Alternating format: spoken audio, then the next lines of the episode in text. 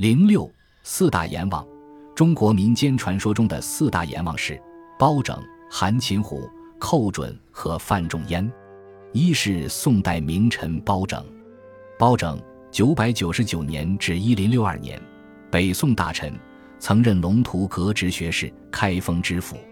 在中国民间的传说中，龙图阁直学士包拯是公正的化身。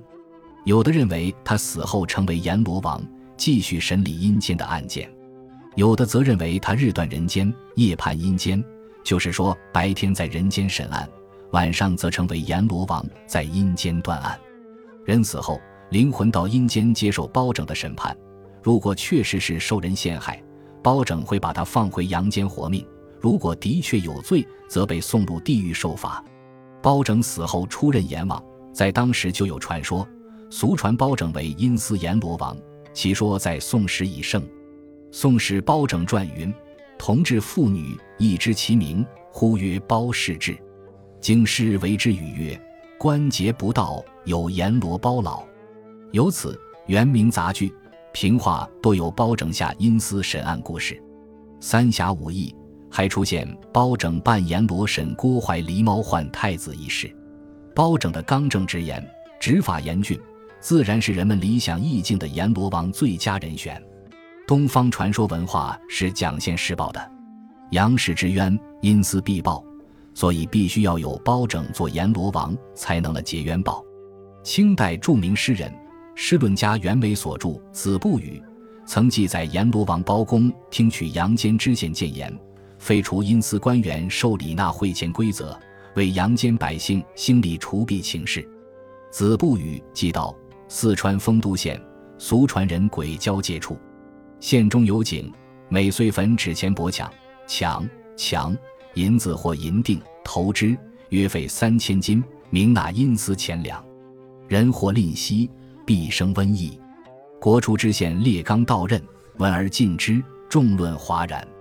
县令持之颇坚，众曰：“公能与鬼神言明，乃可。”令曰：“鬼神何在？”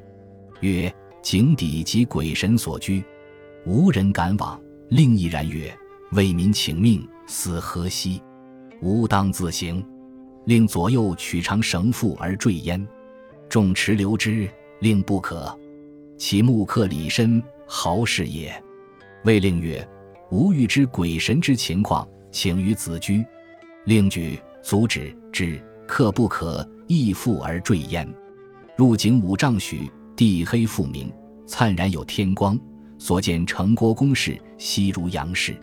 其人民渺小，映日无影，倒空而行。自言在此者，不知有地也。见县令，皆罗拜曰：“公阳官来何为？”令曰：“吾为阳间百姓，请免阴司钱粮。”中鬼啧啧称贤，守家额曰：“此事须与包阎罗、包拯商之。”令曰。包公何在？曰：在殿上。引至一处，宫室巍峨，上有冕旒而坐者，年七十余，容貌方严。群鬼传呼曰：“某县令至。”宫下皆迎，一以上座。曰：“阴阳道隔，公来何为？”令起立，拱手曰：“丰都水旱贫年，民力竭矣。朝廷国客尚苦不舒，岂能为阴司那薄强？”在做租户哉？知县冒死而来，为民请命。包公笑曰：“时有妖僧恶道，借鬼神为口实，有人修斋打教，倾家者不下千万。鬼神幽阴道阁，不能家喻户晓，破其屋网。民工为民除弊，虽不来此，谁敢相违？今更宠邻，俱征人勇。”这是说，在四川丰都县（今重庆市丰都县）。出现了一件怪事，县中有一口井，每年都必须向井里投放纸钱银子，大体约费三千两银子，说是给阴间衙门上缴的税款。如果不缴，县里必然发生瘟疫。清代初年，知县列刚到任，他不信邪，下令禁止再往井里投放纸钱银两。但是此令遭到当地老百姓的反对，大家认为不能得罪井底的鬼神。列刚决定亲自下井到阴间走一趟，反映情况，为民请命。有一个幕僚李绅也决定同知县一同前往阴间。他们二人到了阴间，受到礼遇，并拜见了阎罗王包拯。此举得到阎王包公的支持和赞誉，高度评价知县列刚等二人的行为是仁勇之举，揭露了妖僧恶道借口鬼神欺骗老百姓的恶行，并取消了老百姓向阴间缴纳钱粮的错误做法。这里，阎罗王包公是一个正面形象，他替老百姓着想，替老百姓说话。二是隋代名将韩擒虎，韩擒虎，五百三十八年至五百九十二年，原名秦豹，字子通，河南东原（今河南新安县）人，韩雄子，容仪魁伟，有胆略，好读书。韩擒虎本名秦豹，据说他在十三岁时生擒过一头猛虎，于是改名为秦虎。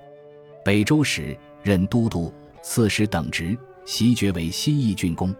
隋开皇元年（五百八十一年），任泸州总管，镇江北要地庐江（今安徽合肥），做灭陈准备。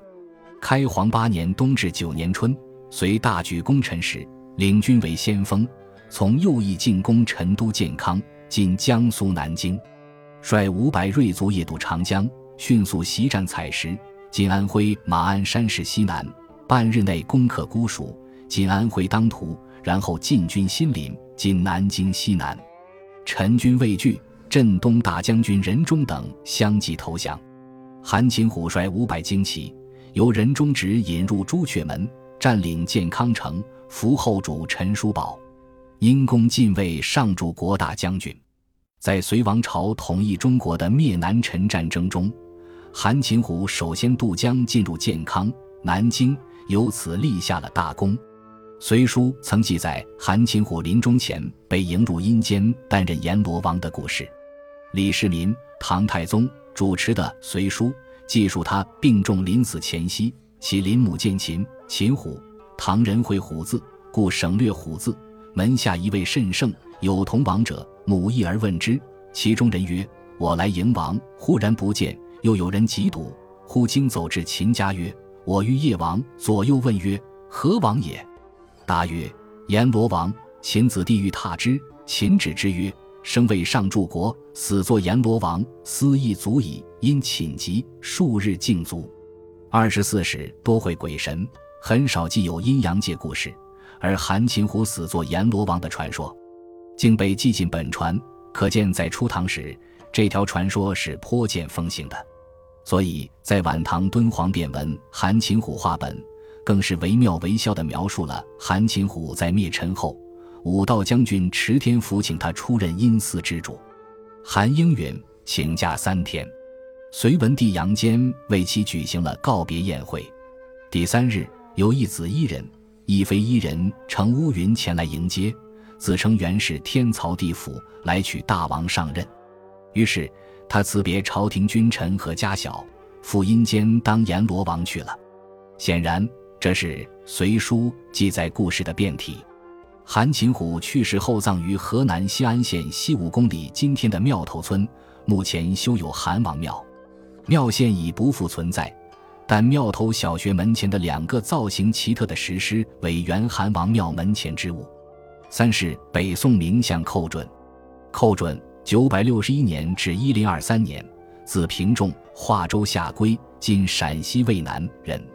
北宋政治家、诗人，太平兴国九百八十年五年进士，历同知枢密院事，参知政事，副宰相，后两度入相，一任枢密使，初为史相。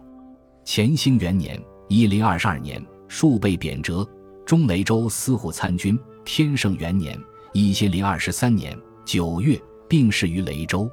太平兴国五年九百八十年。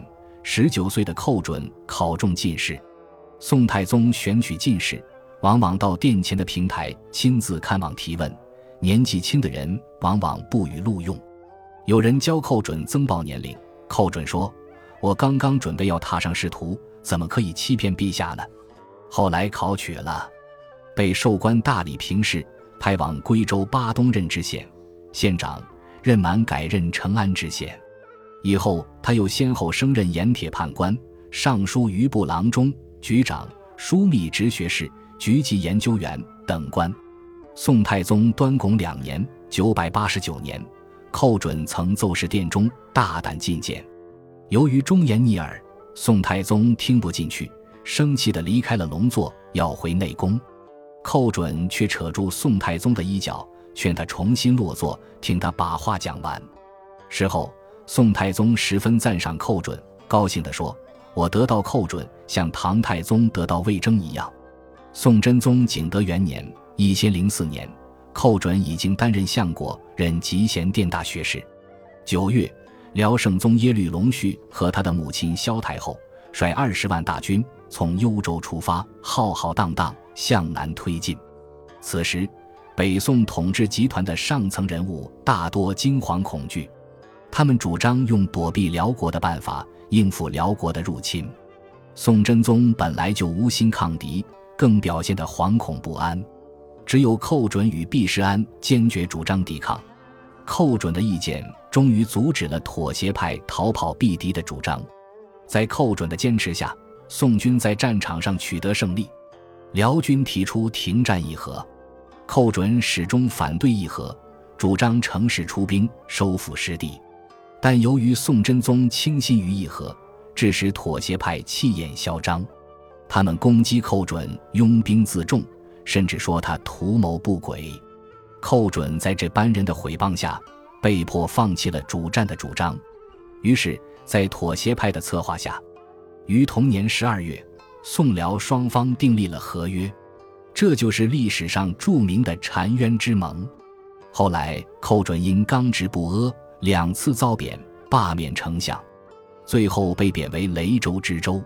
寇准以秉性刚直见闻于民间。据说寇准的来世，他的爱妾倩桃知之甚详。倩桃曾对寇准说道：“无相不言，恐泄阴礼。今欲去，言亦无害。公当为世主者，阎浮提王、阎罗王也。”勇壮小品，寇准卒。有王克勤者，见公于曹州境上，相从者曰：“阎罗处政。”汉苑明谈，可见他生前已知自己要出任阎罗王。而死后果然当了阎罗王，大概在他生前已经流传此说，所以当时就有人在义社侧挂起寇准图像，上面写有“今作阎罗王”字样。通俗编：四是北宋名臣范仲淹。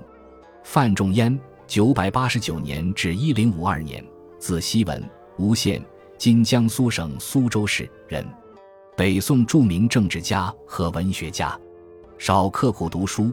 大中祥符八年（一千零一十五年）中进士，累千吏部员外郎、处长。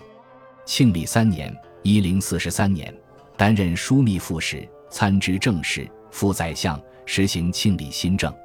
卒后，赠兵部尚书、国防部长，楚国公，谥号文正。朱熹评价他是天地剑气第一流人物，其文、赋、诗、词均有建树。范仲淹所作《岳阳楼记》乃千古名篇，其名句“先天下之忧而忧，后天下之乐而乐”，震烁千古。有《范文正公文集》等。范仲淹也以清廉正直著称，生前就以官声好誉为民间称道，因而在他去世后，就有传说他在民间见私生杀知权人死五七，则见阎罗，岂非文正、范仲淹为此官也？宋人公明之在《中无记文》中记载了范文正公、范仲淹以为阎罗王的传说。